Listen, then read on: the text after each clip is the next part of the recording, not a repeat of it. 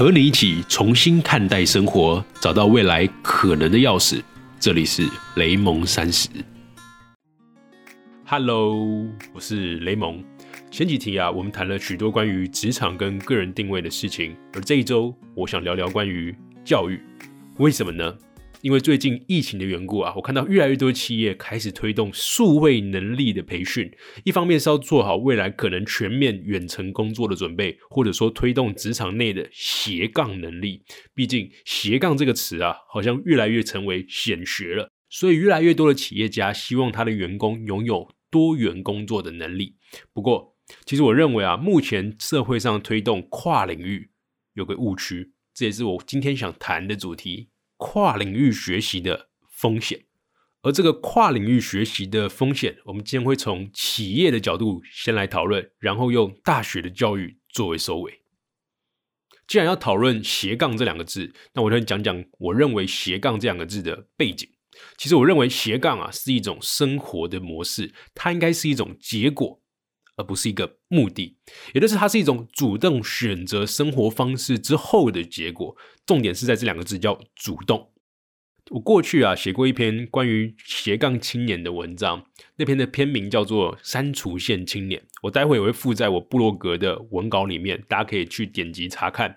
那篇文章其实讲到了，因为其实这个时代弥漫着一种不确定性嘛，所以我们已经很难根据过往的经验来判断未来会发生哪些事情。因为这种不确定性，所以每个人在这个网络时代之中，都在不断的去寻找自己的生活体验还有成就的方式。我们不需要去仰赖大型组织的帮忙，我们就能基于网络产生人们最独特的协作模式。也就是很多时候，我们不需要一个金字塔型的分工，我们已经不需要别人给我们指令，我们可以做哪些事情。我们可以自己，因为看到更多的资讯量，所以我们大概也知道我们想要做什么，原来我们还有哪些的可能性。虽然说这种金字塔结构的组织正在瓦解当中，但我不认为亚当·斯密当时提出的专业分工就已经不在了。它只是变成另外一种组织跟一种协作的模式，从金字塔结构变成一个网络的网状结构。那个专业分工依然是人类经济前进的根本，只不过啊，我们过去习惯大公司的框架，现在已经变成一种小型聚落。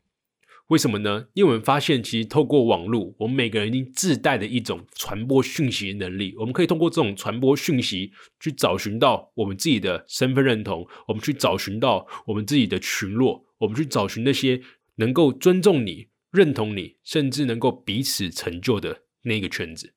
但现在这种斜杠，我认为啊，被教育跟职场来当做一种目的，也就是它并不是一个去寻找。不同的成就方式，然后的一个结果，它变成是一种我们想要让他们有多元能力的这个目的。我认为是一种本末倒置。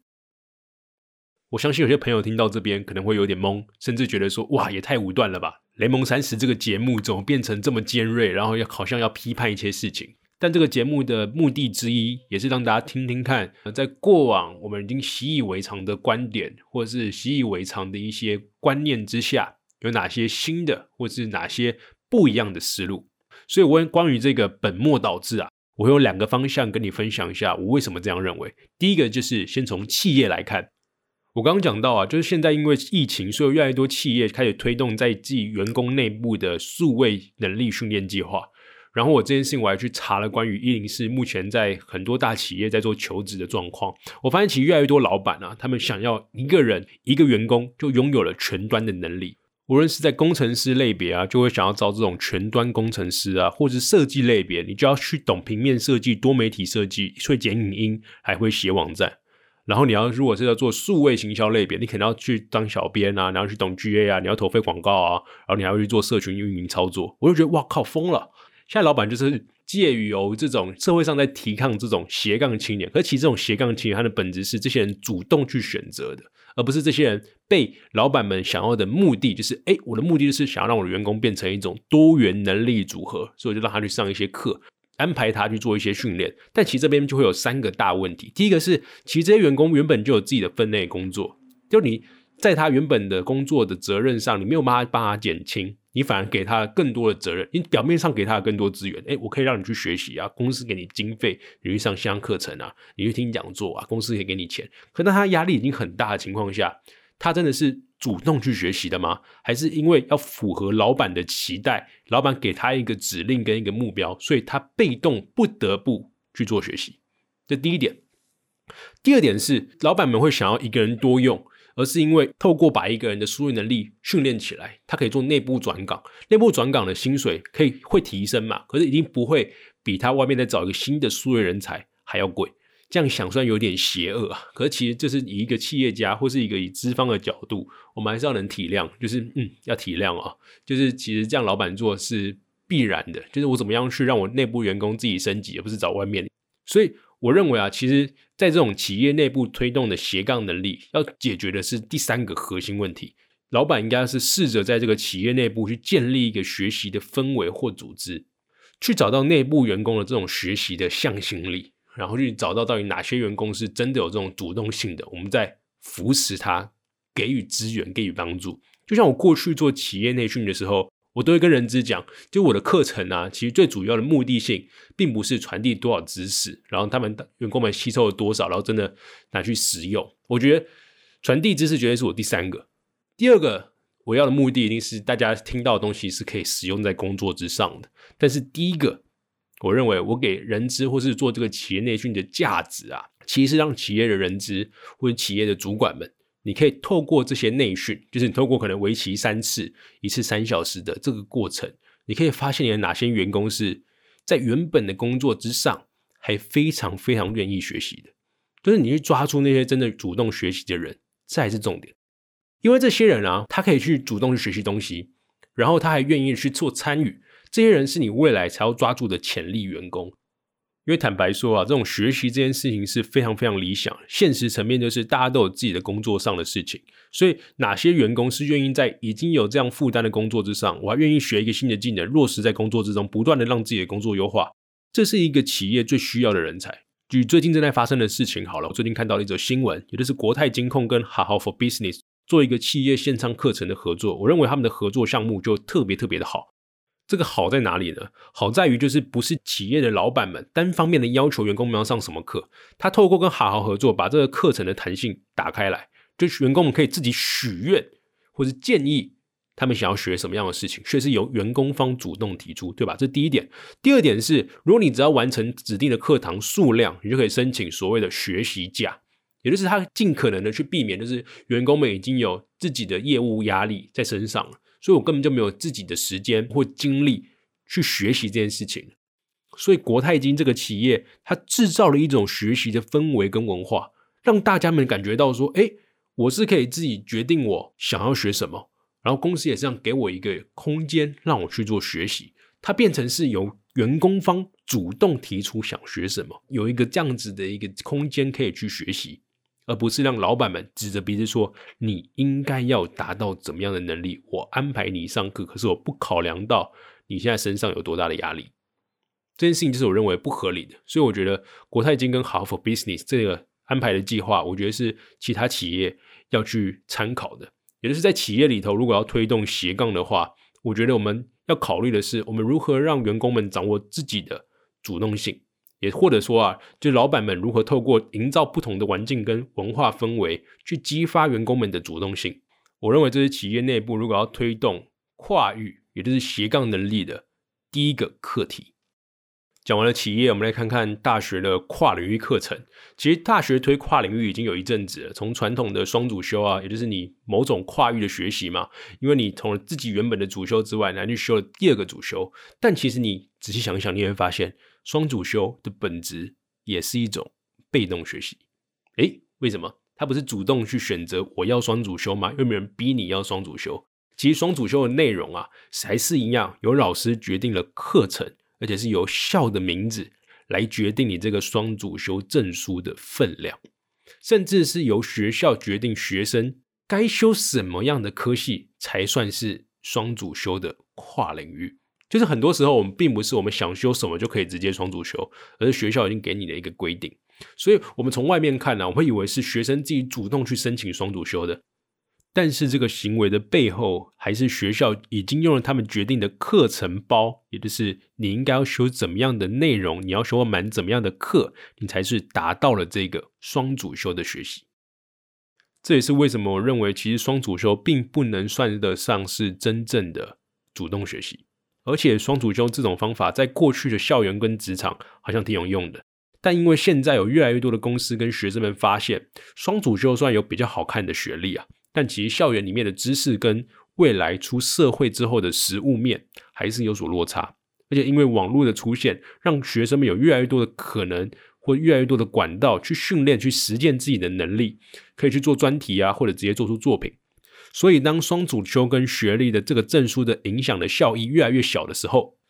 当然除了那些啊一定要靠证书的科系啊，像是医学系啊、法律系啊、会计系之类的，其实你只要看啊，就是哪些科系到现在这个时代还是非常需要证书的，就是他毕业之后他的职业名称有一个师。有个老师的师，医师、律师、会计师，所以这种师都需要考证照，这些证照会强绑定你的学历。所以，如果你真的是未来想要往这个师类型的职业走的同学们，你还是需要去好好读书，考个好大学，拿个好的毕业证书，会更实际一点。而这个跨领域这件事情啊，对于那些想要走这几种科系或是这几种职业的同学们来说，就真的是你一定要把你原本的本职的事情顾好。然后去为了去追求不同的生活体验而选择了另外一种的斜杠生活，所以这种斜杠真的就是你的结果，绝对不会是你的目的啊。好，回到双主修这件事情啊，因为确实当现在的学校们发现双主修这个事好像越来越多学生觉得不太靠谱了，所以学校开始推动了相关的实用一点的跨领域课程。我个人是乐见其成啊，尤其是成大开了一个大一到大四的不分系，我也是从这个系毕业的。来讲讲我自己的大学生活好了。我大一到大三的下学期啊，都是在化学工程系。后来因为化学工程系的学业太重了，就是我没有时间去赚钱去结案，所以我最后跑到了工业资讯管理学系。因为它是一个管院，相比于工学院的非常压抑的课程啊，我觉得我到了管院之后，自由时间多了很多，我可以自己去接案啊，可以去演讲，可以去工作。不过坦白说啊，我当时的学习依然是被课表给绑住。当时其实我有想过啊，就是要不要直接不拿这个学历，我直接自己去工作。但是最后考量到家里，而且考量到我那时候想要去中国，可是中国工作都必须要本科毕业的缘故，所以还是要硬着头皮把这个大学学历给读完。所以我也可以算是一个比较不正统的双主修吧。因为我化工系的时候我修了快一百学分，我在工资管的时候也修了八十学分，我最后是一百八十四学分毕业的，跟疯子一样，对吧？所以在这个状况下，就即便我自己知道我自己的学习目标、方法还有路径，但坦白说，我学习的过程真的挺痛苦的，因为我浪费了很多的精力跟时间去满足学校的规定跟期待。幸运的是啊，就成功大学在我升大五的时候开了一个第一届大一到大四的不分系学程，英文名字就是很酷炫的，叫 Cross College Elite Program，就是你跨。不同的学院，然后去做一个专案学习的一个学程，这样，所以它是根据你要去做专题，然后去选择你的课程，真正的从那种被动式学习转向主动式学习，什么意思？就它是让学生们去决定你到底想要做哪一个行动专题，你想要解决怎么样的问题，提一个 project，提一个 problem 出来，然后你之后所有的学习的课应该是围绕着你要做的这个专题，也就是。呃，举例来说好了，就是如果你想要做一个关于金融科技的议题，那你可能就要去修国际所啊、资讯系啊、修经济系的课，那这些课都会承认，所以就变成是你要应该是由你自己主动提出来的这个专案，然后让学校的课程、学校的资源去满足你，去成为你要达成这个专案的资源。所以你现在听起来会觉得说，哇，那这个戏不是很棒吗？就真的从我们过去的被动式学习，慢慢转向了主动性的学习。但其实啊，教育的问题一直都是长年累月的结构性问题，并不是我们透过了提供一个小小的解决方法就能全部疏通的。因为我认为这种主动学习的前提在于多少人知道自己要什么。就多少学生其实知道，我进了大学就知道啊，我现在心目中有个志业，我知道我自己想要解决什么样的事情。因为其实这个东西是环环相扣的，就是你高中给他这样子的空间吗？你国中给他这样子的环境跟教育吗？所以其实我认为大学更要注意的应该是学校跟社会啊，有没有提供给这些学生足够的探索动机，而不是你让大家觉得说我只要跟着系上、跟着学校的安排，才是对我未来最保险的。但我们都知道，这已经是很可怕的，因为其实现在你过去在学校学的那一套，到社会上你会发现，其实很多都不管用，很多事情是要重新学习的。很多人会到了毕业之后才发现，原来自己四年不知道在干嘛。或者是身为一个孩子的爸妈，你是否已经降低了同学们身上的各种名校关怀？其实我认为名校的光环啊，会是一种枷锁。他会觉得说，既然我都读这么全台湾数一数二好的科系了，那我是不是应该就要继续往这条路去深造？我就要成为这个系给我的这种职业选择，把我的未来四五十年都读上去。因为爸妈跟社会上都认为你读的是一个名校，你就好好把握这个机会嘛，所以你就更不敢去选择你你自己内心真正喜欢的事情了。好，这是我今天关于教育跟职场在推动这种跨域学习的一些些小小的思考点。虽然我好像又讲太多，因为讲到教育我就情不自禁就想要讲很多很多的，因为我对于这件事情真的是蛮愤慨的。但台湾的实验教育啊，到底会走到哪里去？或是台湾这种推跨域学习的这种训练会走到哪里去？其实我没有办法预测。但我其实希望教育的方向，或者是这种给予。员工们一个学习的方向能够改变，方向改变什么意思？我希望是从底下去做推动，也就是由学生或者是由员工去主动推动的，从这种被动的被命令式的学习，改为这种给予一个舒服舒适的环境，给予相对的空间，让他们可以自己找到自己想要什么的动机，这才是跨域的价值。因为跨域的价值不在于有多少的学生去跨域了，有多少的学生。去双主修了，你的企业里面有多少员工去参与这个计划了？而是你让多少人重新燃起了对于学习的动机。好，这一期的雷蒙三十就到这啦。既然都听到最后了，其实今天有一个小彩蛋，也就是下一期已经不再是雷蒙一个人分享了，我们邀请到了对谈嘉宾。下一期的对谈嘉宾啊，会是在职涯跟教育这两个领域都相关的朋友。他还跟我们分享他最近的职业选择，以及他对于未来教育的看法。那我们就期待一下我们周四跟他的对谈内容吧。拜拜。